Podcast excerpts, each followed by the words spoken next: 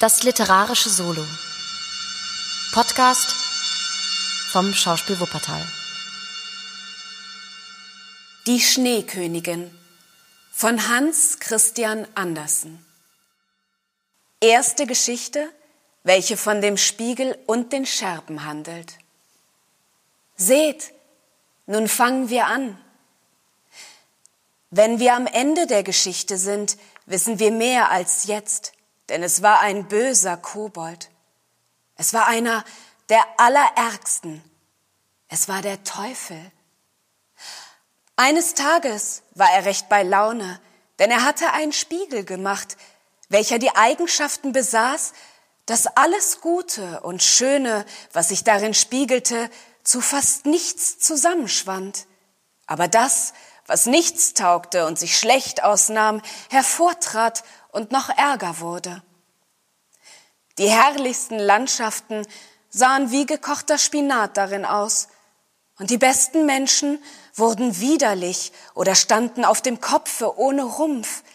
Die Gesichter wurden so verdreht, dass sie nicht zu erkennen waren, und hatte man einen Sonnenfleck, so konnte man überzeugt sein, dass er sich über Nase und Mund verbreitete. Das sei äußerst belustigend, sagte der Teufel. Fuhr nun ein guter, frommer Gedanke durch einen Menschen, dann zeigte sich ein Grinsen im Spiegel, so dass der Teufel über seine künstliche Erfindung lachen musste. Alle, welche die Koboldschule besuchten, erzählten ringsumher, dass ein Wunder geschehen sei. Nun könnte man erst sehen, meinten sie, wie die Welt und die Menschen wirklich aussähen. Sie liefen mit dem Spiegel umher, und zuletzt gab es kein Land oder kein Menschen mehr, welcher nicht verdreht darin gewesen wäre. Nun wollten sie auch zum Himmel selbst auffliegen, um sich über die Engel und den lieben Gott lustig zu machen. Je höher sie mit dem Spiegel flogen, umso mehr grinste er. Sie konnten ihn kaum festhalten. Sie flogen höher und höher, Gott und den Engeln näher, da erzitterte der Spiegel so fürchterlich in seinem Grinsen, dass er ihren Händen entfiel und zur Erde stürzte, wo er in hundert Millionen, Billionen und noch mehr Stücke zersprang. Und nun gerade verursachte er weit größeres Unglück als zuvor, denn einige Stücke waren kaum so groß als ein Sandkorn, und diese flogen rings umher in der weiten Welt, und wo jemand sie in das Auge bekam, da blieben sie sitzen, und da sahen die Menschen alles verkehrt oder hatten nur Augen für das Verkehrte bei einer Sache, denn jede kleine Spiegelscherbe hatte dieselben Kräfte behalten, welche der ganze Spiegel besaß.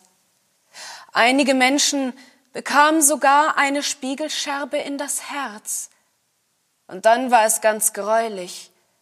Das Herz wurde einem Klumpen Eis gleich. Einige Spiegelscherben waren so groß, dass sie zu Fensterscheiben verbraucht wurden. Aber durch diese Scheiben taugte es nicht, seine Freunde zu betrachten.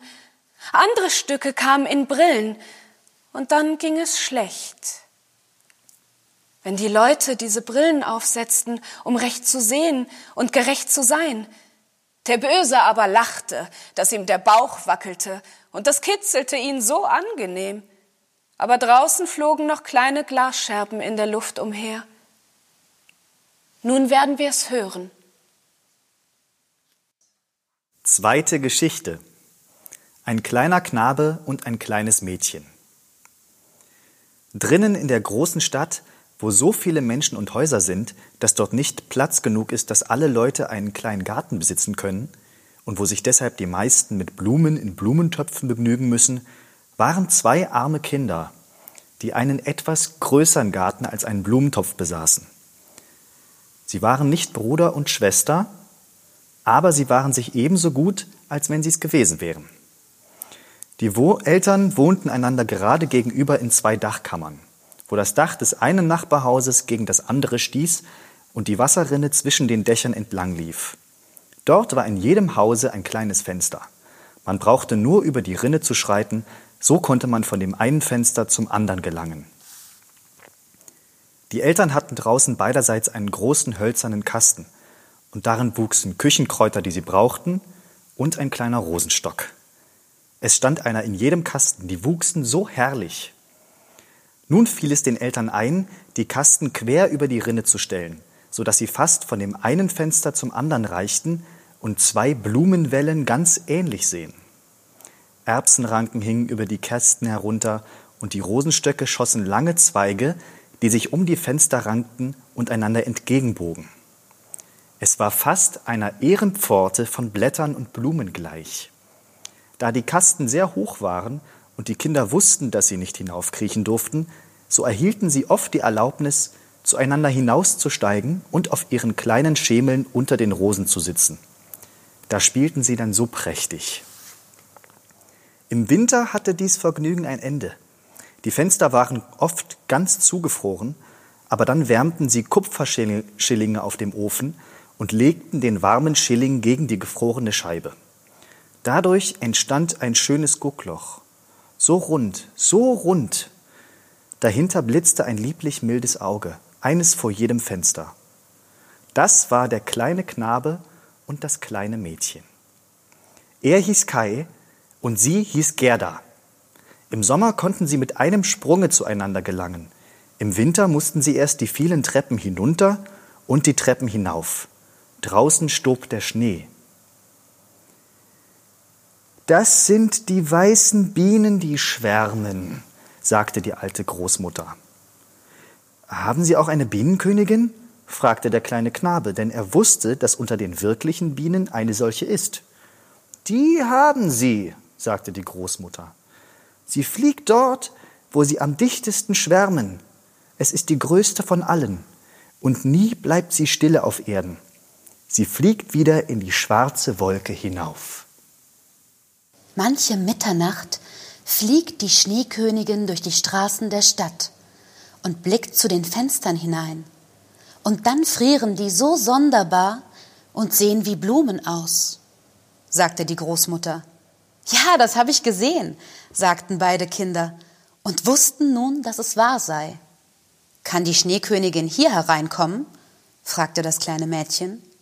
Lass sie nur kommen, sagte der Knabe, dann setze ich sie auf den warmen Ofen und sie schmilzt. Aber die Großmutter glättete sein Haar und erzählte andere Geschichten. Am Abend, als der kleine Kai zu Hause und halb entkleidet war, kletterte er auf den Stuhl am Fenster und guckte aus dem kleinen Loche.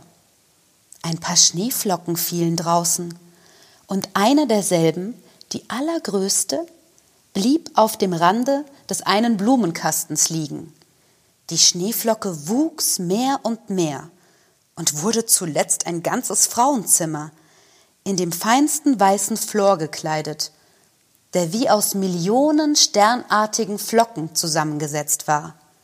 Sie war so schön und fein, aber von Eis, von blendendem, blinkendem Eise. Doch war sie lebendig. Die Augen blitzten wie zwei klare Sterne, aber es war keine Ruhe oder Rast in ihnen. Sie nickte dem Fenster zu und winkte mit der Hand. Der kleine Knabe erschrak und sprang vom Stuhle herunter. Da war es, als ob draußen vor dem Fenster ein großer Vogel vorbeiflöge. Am nächsten Tage wurde es klarer Frost. Und dann kam das Frühjahr. Die Sonne schien, das Grün keimte hervor, die Schwalben bauten Nester, die Fenster wurden geöffnet und die kleinen Kinder saßen wieder in ihrem kleinen Garten, hoch oben in der Dachrinne, über allen Stockwerken. Die Rosen blühten diesen Sommer so prachtvoll. Das kleine Mädchen hatte einen Psalm gelernt, in welchem auch von Rosen die Rede war. Und bei den Rosen dachte sie an ihre eigenen. Sie sang ihn dem kleinen Knaben vor, und er sang mit. Die Rosen, sie blühen und verwehen, wir werden das Christkindlein sehen. Und die Kleinen hielten einander bei den Händen, küssten die Rosen, blickten in Gottes hellen Sonnenschein hinein und sprachen zu demselben als ob das Jesuskind da wäre. Was waren das für herrliche Sommertage? Wie schön war es draußen, bei den frischen Rosenstöcken, welche mit dem Blühen nie aufhören zu wollen schienen. Kai und Gerda saßen und blickten in das Bilderbuch mit Tieren und Vögeln. Da war es, die Uhr schlug gerade fünf auf dem großen Kirchturme, dass Kai sagte, Au! Es stach mir in das Herz und mir flog etwas in das Auge. Das kleine Mädchen fiel ihm um den Hals. Er blinzelte mit den Augen. Nein, es war gar nichts zu sehen. Ich glaube, es ist weg, sagte er. Aber weg war es nicht. Es war gerade so eins von jenen Glaskörnern, welche vom Spiegel gesprungen waren, dem Zauberspiegel, wir entsinnen uns seiner wohl, dem hässlichen Glase, welches alles Große und Gute, das sich darin abspiegelte, klein und hässlich machte, aber das Böse und Schlechte trat ordentlich hervor, und jeder Fehler an einer Sache war gleich zu bemerken. Der arme Kai hatte auch ein Körnchen gerade in das Herz hineinbekommen. Das wird nun bald wie ein Eisklumpen werden. Nun tat es nicht mehr wehe, aber das Körnchen war da. Weshalb weinst du? fragte er. So siehst du hässlich aus, mir fehlt ja nichts. Pfui, rief er auf einmal. Die Rose dort hat einen Wurmstich und sieh diese da, ist ganz schief. Im Grunde sind es hässliche Rosen. Sie gleichen dem Kasten, in welchem sie stehen. Und dann stieß er mit dem Fuße gegen den Kasten und riss die beiden Rosen ab. Kai, was machst du? rief das kleine Mädchen. Und als er ihren Schreck gewahr wurde, riss er noch eine Rose ab und sprang dann in sein Fenster hinein von der kleinen, lieblichen Gerda fort. Wenn sie später mit dem Bilderbuche kam, sagte er, dass das für Wickelkinder wäre. Und erzählte die Großmutter Geschichten, so kam er immer mit einem äh, aber. Konnte er dazu gelangen, dann ging er hinter ihr her, setzte eine Brille auf und sprach ebenso wie sie. Das machte er ganz treffend und die Leute lachten über ihn. Bald konnte er allen Menschen in der ganzen Straße nachsprechen und nachgehen. Alles, was an ihnen eigentümlich und unschön war, das wusste Kai nachzumachen, und die Leute sagten, das ist sicher ein ausgezeichneter Kopf, den der Knabe hat. Aber es war das Glas, das ihm in das Auge gekommen war. Das Glas, welches ihm in dem Herzen saß. Daher kam es auch, dass er selbst die kleine Gerda neckte, die ihm von ganzem Herzen gut war. Seine Spiele wurden nun ganz anders als früher. Sie waren so verständig. An einem Wintertage, wo es schneite, kam er mit einem großen Brennglase, hielt seinen blauen Rockzipfel hinaus und ließ die Schneeflocken darauf fallen. Sieh nun in das Glas, Gerda, sagte er. Und jede Schneeflocke wurde viel größer und sah aus wie eine prächtige Blume oder ein zehneckiger Stern. Es war schön anzusehen. Siehst du? Wie künstlich, sagte Kai. Das ist weit interessanter als die wirklichen Blumen, und es ist kein einziger Fehler daran. Sie sind ganz akkurat, wenn sie nur nicht schmölzen. Bald darauf kam Kai mit großen Handschuhen und seinem Schlitten auf dem Rücken. Er rief Gerda in die Ohren, ich habe Erlaubnis erhalten, auf den großen Platz zu fahren, wo die anderen Knaben spielen. Und weg war er. Dort auf dem Platze banden die kecksten Knaben oft ihre Schlitten an die Wagen der Landleute fest, und dann fuhren sie ein gutes Stück Wegs mit. Das ging recht schön. Als sie im besten Spielen waren, kam ein großer Schlitten. Der war ganz weiß angestrichen, und darin saß jemand, in einen rauen weißen Pelz gehüllt und mit einer rauen weißen Mütze. Der Schlitten fuhr zweimal um den Platz herum, und Kai band seinen kleinen Schlitten schnell daran fest, und nun fuhr er mit. Es ging rascher und rascher, gerade hinein in die nächste Straße. Der, welcher fuhr, drehte sich um, nickte dem Kai freundlich zu. Es war, als ob sie einander kennten, Jedes Mal, wenn Kai seinen kleinen Schlitten ablösen wollte, nickte der Fahrende wieder. Und dann blieb Kai sitzen. Sie fuhren zum Stadttor hinaus. Da begann der Schnee so herniederzufallen, dass der kleine Knabe keine Hand vor sich erblicken konnte. Aber er fuhr weiter. Nun ließ er schnell die Schnur fahren, um von dem großen Schlitten loszukommen, aber das half nichts. Sein kleines Fuhrwerk hing fest. Und es ging mit Windeseile vorwärts. Da rief er ganz laut, aber niemand hörte ihn. Und der Schnee stob und der Schlitten flog von dannen. Mitunter gab es einen Sprung. Es war, als führe er über Graben und Hecken. Der Knabe war ganz erschrocken. Er wollte sein Vater unser beten, aber er konnte sich nur des großen Einmaleins entsinnen. Die Schneeflocken wurden größer und größer. Zuletzt sahen sie aus wie große weiße Hühner. Auf einmal sprangen sie zur Seite. Der große Schlitten hielt und die Person, die ihn fuhr, erhob sich. Der Pelz und die Mütze waren ganz und gar von Schnee. Es war eine Dame, hoch und schlank, glänzend weiß.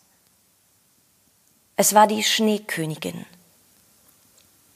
Wir sind gut gefahren, sagte sie. Aber wer wird frieren? Krieche in meinen Bärenpelz. Und sie setzte ihn neben sich in den Schlitten und schlug den Pelz um ihn. Es war, als versinke er in einem Schneetreiben. Friert dich noch? fragte sie. Und dann küsste sie ihn auf die Stirn. Oh, das war kälter als Eis. Das ging ihm gerade hinein bis ins Herz, welches doch zur Hälfte ein Eisklumpen war. Es war, als sollte er sterben. Aber nur einen Augenblick, dann tat es ihm recht wohl. Er spürte nichts mehr von der Kälte ringsumher. Meinen Schlitten, vergiss nicht meinen Schlitten. Daran dachte er zuerst, und er wurde an eins der weißen Hühnchen festgebunden, und dieses flog hinterher mit dem Schlitten auf dem Rücken. Die Schneekönigin küsste Kai nochmals, und da hatte er die kleine Gerda, die Großmutter und alle daheim vergessen.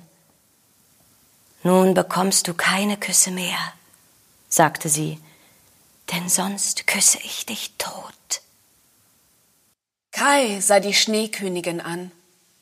Sie war so schön. Ein klügeres, lieblicheres Antlitz konnte er sich nicht denken. Nun erschien sie ihm nicht von Eis, wie damals, als sie draußen vor dem Fenster saß und ihm winkte. In seinen Augen war sie vollkommen. Er fühlte gar keine Furcht. Er erzählte ihr, dass er Kopf rechnen könne, und zwar mit Brüchen. Er wisse des Landes Quadratmeilen und die Einwohnerzahl. Und sie lächelte immer. Da kam es ihm vor, als wäre es doch nicht genug, was er wisse. Und er blickte hinauf in den großen Luftraum, und sie flog mit ihm, flog hoch hinauf auf die schwarze Wolke, und der Sturm sauste und brauste. Es war, als sänge er alte Lieder. Sie flogen über Wälder und Seen, über Meere und Länder, unter ihnen sauste der kalte Wind, die Wölfe heulten, der Schnee knisterte, über demselben flogen die schwarzen, schreienden Krähen dahin. Aber hoch oben schien der Mond so groß und klar. Und dort betrachtete Kai die lange, lange Winternacht.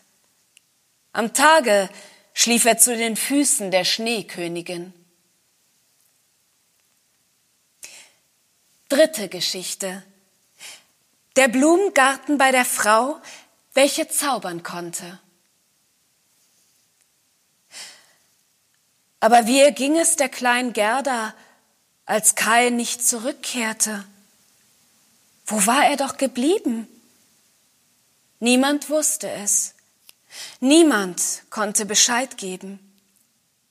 Die Knaben erzählten nur, dass sie ihn seinen Schlitten an einen mächtig großen hätten binden sehen, der in die Straße hinein und aus dem Stadttore gefahren wäre. Niemand wusste, wo er war. Viele Tränen flossen. Die kleine Gerda weinte so viel und so lange. Dann sagten sie, er sei tot. Er wäre im Fluss ertrunken, der nahe bei der Schule vorbeifluss. Oh, das waren recht lange, finstere Wintertage. Nun kam der Frühling mit wärmeren Sonnenschein. Kai ist tot und fort, sagte die kleine Gerda. Das glaube ich nicht, antwortete der Sonnenschein.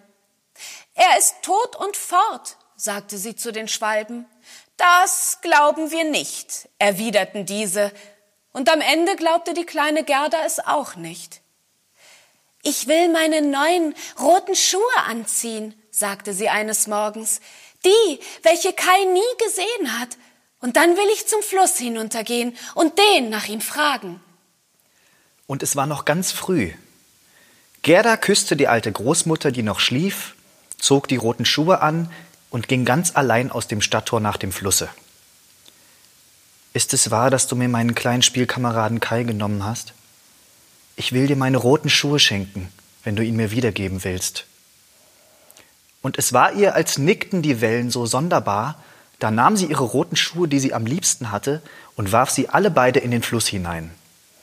Aber sie fielen dicht an das Ufer, und die kleinen Wellen trugen sie wieder an das Land. Es war gerade, als wollte der Fluss das Liebste, was sie hatte, nicht, weil er den kleinen Kaier nicht hatte. Aber sie glaubte nun, dass sie die Schuhe nicht weit genug hinausgeworfen habe, und so kroch sie in ein Boot, welches im Schilfe lag, Sie ging ganz an das äußerste Ende desselben und warf die Schuhe von da ins Wasser. Aber das Boot war nicht festgebunden, und bei der Bewegung, welche sie verursachte, glitt es vom Lande ab. Sie bemerkte es und beeilte sich herauszukommen. Doch ehe sie zurückkam, war das Boot über eine Elle vom Lande, und nun trieb es schneller von dannen. Da erschrak die kleine Gerda sehr und fing an zu weinen. Allein niemand außer den Sperlingen hörte sie, und die konnten sie nicht an das Land tragen. Aber sie flogen längs dem Ufer und sangen, gleichsam um sie zu trösten. Hier sind wir, hier sind wir. Das Boot trieb mit dem Strome. Die kleine Gerda saß ganz stille, nur mit Strümpfen an den Füßen, ihre kleinen roten Schuhe trieben hinter ihr her. Aber sie konnten das Boot nicht erreichen, das hatte stärkere Fahrt. Hübsch war es an beiden Ufern. Schöne Blumen, alte Bäume und Abhänge mit Schafen und Kühen. Aber nicht ein Mensch war zu erblicken. Vielleicht trägt mich der Fluss zu dem kleinen Kai hin, dachte Gerda. Und da wurde sie heiterer, erhob sich und betrachtete viele Stunden die grünen, schönen Ufer. Dann gelangte sie zu einem großen Kirschgarten, in welchem ein kleines Haus mit sonderbaren roten und blauen Fenstern war. Übrigens hatte es ein Strohdach und draußen waren zwei hölzerne Soldaten, die vor den Vorbeisegelnden das Gewehr schulterten. Gerda rief nach ihnen, sie glaubte, dass sie lebendig seien, aber sie antworteten natürlich nicht. Sie kam ihnen ganz nahe. Der Fluss trieb das Boot gerade auf das Land zu. Gerda rief noch lauter, und da kam eine alte, alte Frau aus dem Hause, die sich auf einen Krückstock stützte. Sie hatte einen großen Sonnenhut auf, und der war mit den schönsten Blumen bemalt. Du armes, armes kleines Kind, sagte die alte Frau, wie bist du doch auf den großen reißenden Strom gekommen und weit in die Welt hinausgetrieben? Und dann ging die alte Frau ganz in das Wasser hinein erfasste mit ihrem Krückstocke das Boot, zog es an das Land und hob die kleine Gerda heraus. Und Gerda war froh, wieder auf das Trockene zu gelangen, obgleich sie sich vor der fremden alten Frau ein wenig fürchtete. Komm doch und erzähle mir, wer du bist, wie du hierher kommst, sagte sie. Und Gerda erzählte ihr alles, und die Alte schüttelte mit dem Kopfe und sagte, hm, hm. Und als ihr Gerda alles gesagt und gefragt hatte, ob sie nicht den kleinen Kai gesehen habe, sagte die Frau, dass er nicht vorbeigekommen sei, aber er komme wohl noch. Sie solle nur nicht betrübt sein, sondern ihre Kirschen kosten. und ihre Blumen betrachten, die wären schöner als irgendein Bilderbuch. Eine jede könne eine Geschichte erzählen. Dann nahm sie Gerda bei der Hand, sie gingen in das kleine Haus hinein, und die alte Frau schloss die Türe zu. Die Fenster lagen sehr hoch, und die Scheiben waren rot, blau und gelb. Das Tageslicht schien mit allen Farben so sonderbar herein, aber auf dem Tische standen die schönsten Kirschen, und Gerda aß davon, so viel sie wollte, denn das war ihr erlaubt.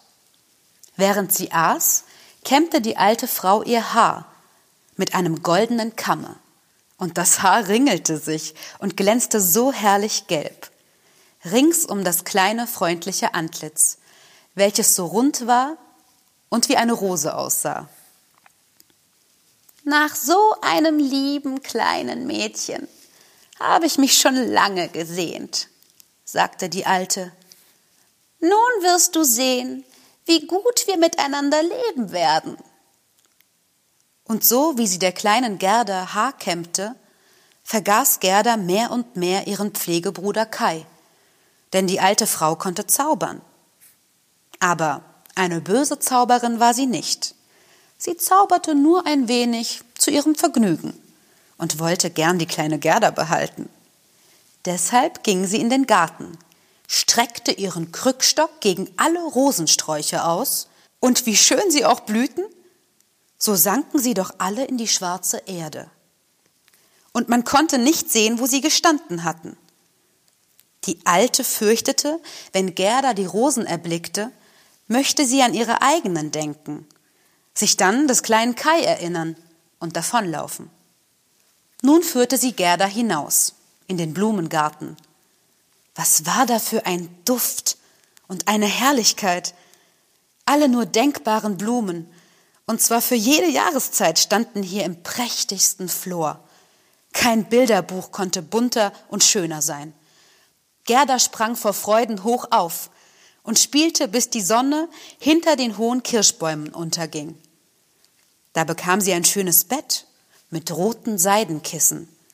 Die waren mit bunten Veilchen gestopft. Und sie schlief und träumte da so herrlich, wie nur eine Königin an ihrem Hochzeitstage.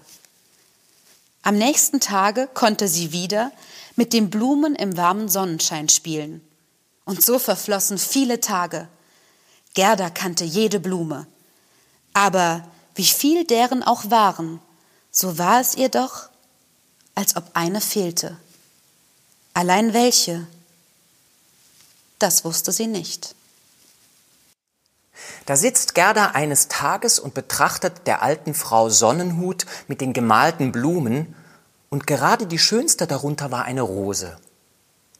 Die Alte hatte vergessen, diese vom Hut wegzunehmen, als sie die anderen in die Erde senkte. Aber so ist es, wenn man die Gedanken nicht immer beisammen hat. Was? Sind hier keine Rosen, sagte Gerda und sprang zwischen die Beete, suchte und suchte. Ach, da war keine zu finden. Da setzte sie sich hin und weinte.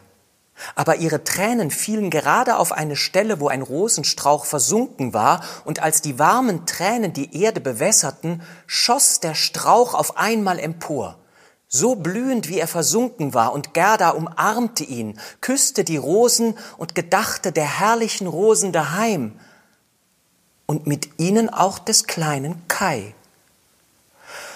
Oh, wie bin ich aufgehalten worden, sagte das kleine Mädchen. Ich wollte ja den kleinen Kai suchen. Wisst ihr nicht, wo er ist? fragte sie die Rosen. Glaubt ihr, er sei tot? Tot ist er nicht, antworteten die Rosen.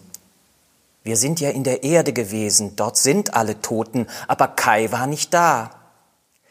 Ich danke euch, sagte die kleine Gerda und ging zu den anderen Blumen hin, sah in deren Kelch hinein und fragte, Wisst ihr nicht, wo der kleine Kai ist? Aber jede Blume stand in der Sonne und träumte ihr eigenes Märchen oder Geschichtchen. Davon hörte Gerda viele so viele. Aber keine wusste etwas von Kai. Und was sagte denn die Feuerlilie? Hörst du die Trommel? Bumm, bumm.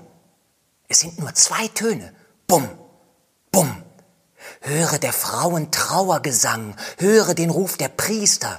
In ihrem langen roten Mantel steht das Hindu-Weib auf dem Scheiterhaufen. Die Flammen lodern um sie und ihren toten Mann empor. Aber das Hindu-Weib denkt an den Lebenden hier im Kreise, an ihn, dessen Augen heißer denn die Flammen brennen, an ihn, dessen Augenfeuer ihr Herz stärker berührt als die Flammen, welche bald ihren Körper zu Asche verbrennen. Kann die Flamme des Herzens in der Flamme des Scheiterhaufens ersterben? Das verstehe ich jetzt durchaus nicht, sagte die kleine Gerda. Das ist mein Märchen, sagte die Feuerlilie. Ah. Und? Was sagt die Winde?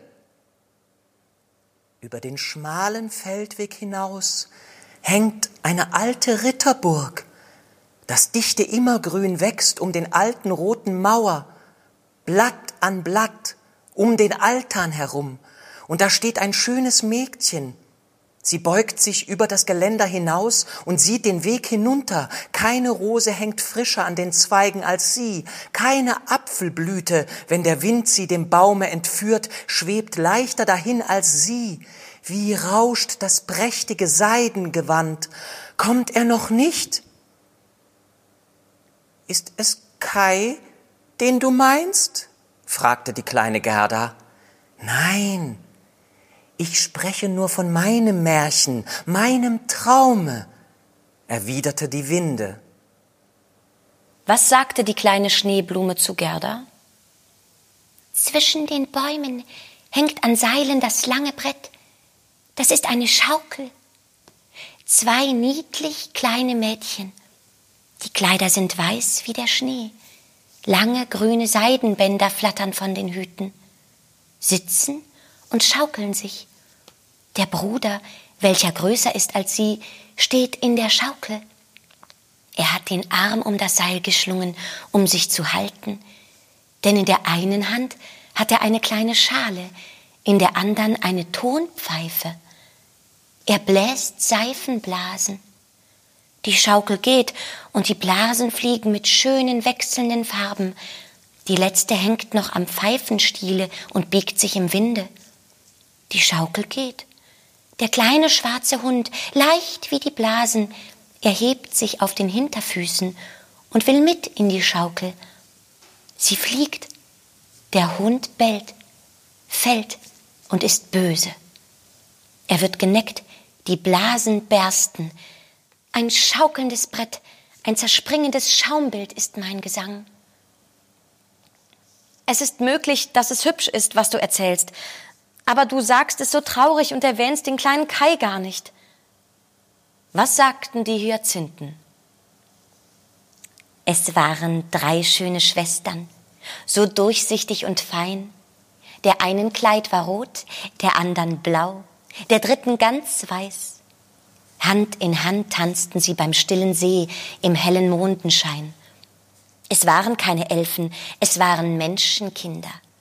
Dort duftete es so süß, und die Mädchen verschwanden im Walde. Der Duft wurde stärker. Drei Särge. Darin lagen die schönsten Mädchen, glitten von des Waldes Dickicht über den See dahin. Die Johanniswürmchen flogen leuchtend ringsherum, wie kleine schwebende Lichter. Schlafen die tanzenden Mädchen oder sind sie tot? Der Blumenduft sagt, sie sind Leichen die Abendglocke läutet den Grabgesang. Du, mach, du machst mich ganz betrübt, sagte die kleine Gerda. Du, du duftest so stark. Ich muss an die toten Mädchen denken. Ach, ist denn der kleine Kai wirklich tot? Die Rosen sind unten in der Erde gewesen und die sagen nein. Kling, klang, läuteten die Hyazinthenglocken. Wir läuten nicht für den kleinen Kai, wir kennen ihn nicht, wir singen nur unser Lied, das einzige, welches wir können. Und Gerda ging zur Butterblume, die aus den glänzenden grünen Blättern hervorschien. Du bist eine kleine helle Sonne, sagte Gerda. Sage mir, ob du weißt, wo ich meinen Gespielen finden kann. Und die Butterblume glänzte so schön und sah wieder auf Gerda. Welches Lied konnte wohl die Butterblume singen? Es handelte auch nicht von Kai. In einem kleinen Hofe schien die liebe Gottessonne am ersten Frühlingstage so warm. Die Strahlen glitten an des Nachbarhauses weißen Wänden hinab. Dicht dabei wuchs die erste gelbe Blume und glänzte golden in den warmen Sonnenstrahlen. Die alte Großmutter saß draußen in ihrem Stuhle. Die Enkelin, ein armes, schönes Dienstmädchen, kehrte von einem kurzen Besuche heim. Sie küsste die Großmutter. Es war Gold, Herzensgold, in dem gesegneten Kusse. Gold im Munde, Gold im Grunde, Gold in der Morgenstunde. Sieh, das ist meine kleine Geschichte, sagte die Butterblume. Meine arme alte Großmutter, seufzte Gerda. Ja, sie sehnt sich gewiss nach mir und grämt sich um mich, ebenso wie sie es um den kleinen Kai tat. Aber ich komme bald wieder nach Hause, und dann bringe ich Kai mit. Es nützt zu nichts, die Blumen zu fragen, die wissen nur ihr eigenes Lied. Sie geben mir keinen Bescheid. Und dann band sie ihr kleines Kleid auf, damit sie rascher laufen könne. Aber die Pfingstlilie schlug ihr über das Bein, indem sie darüber hinsprang. Da blieb sie stehen, betrachtete die lange gelbe Blume und fragte, Weißt du vielleicht etwas? Und sie bog sich ganz zur Pfingstlilie hinab, und was sagte die? Ich kann mich selbst erblicken. Ich kann mich selbst sehen, sagte die Pfingstlilie. Oh, oh, wie ich rieche. Oben in dem kleinen Erkerzimmer steht, halb angekleidet, eine kleine Tänzerin. Sie steht bald auf einem Beine, bald auf beiden. Sie tritt die ganze Welt mit Füßen. Sie ist nichts als Augentäuschung. Sie gießt Wasser aus dem Teetopf auf ein Stück Zeug aus, welches sie hält. Es ist der Schnürleib. Reinlichkeit ist eine schöne Sache. Das weiße Kleid hängt am Haken. Es ist auch im Teetopf gewaschen und auf dem Dache getrocknet. Sie zieht es an und schlägt das safrangelbe Tuch um den Hals. Nun scheint das Kleid noch weißer, das Bein ausgestreckt. Sieh, wie sie auf einem Stiele prangt. Ich kann mich selbst erblicken, ich kann mich selbst sehen. Darum kümmere ich mich gar nicht, sagte Gerda.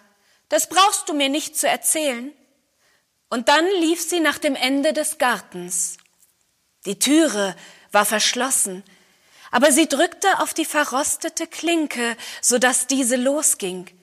Die Türe sprang auf, und die kleine Gerda lief auf bloßen Füßen in die weite Welt hinaus.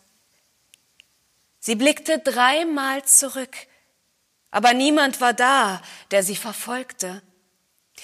Zuletzt konnte sie nicht mehr laufen und setzte sich auf einen großen Stein. Als sie sich umsah, war es mit dem Sommer vorbei. Es war Spätherbst. Das konnte man in dem schönen Garten gar nicht bemerken, wo immer Sonnenschein und Blumen aller Jahreszeiten waren. Gott, wie hab ich mich verspätet? sagte die kleine Gerda. Es ist ja Herbst geworden, da darf ich nicht ruhen. Und sie erhob sich, um zu gehen. Oh, wie waren ihre kleinen Füße so wund und müde. Ringsumher sah es kalt und rau aus. Die langen Weidenblätter waren ganz gelb und der Tau tröpfelte als Wasser herab. Ein Blatt fiel nach dem anderen ab. Nur der Schlehendorn trug noch Früchte. Die waren aber herbe und zogen den Mund zusammen. Oh, wie war es grau und schwer in der weiten Welt.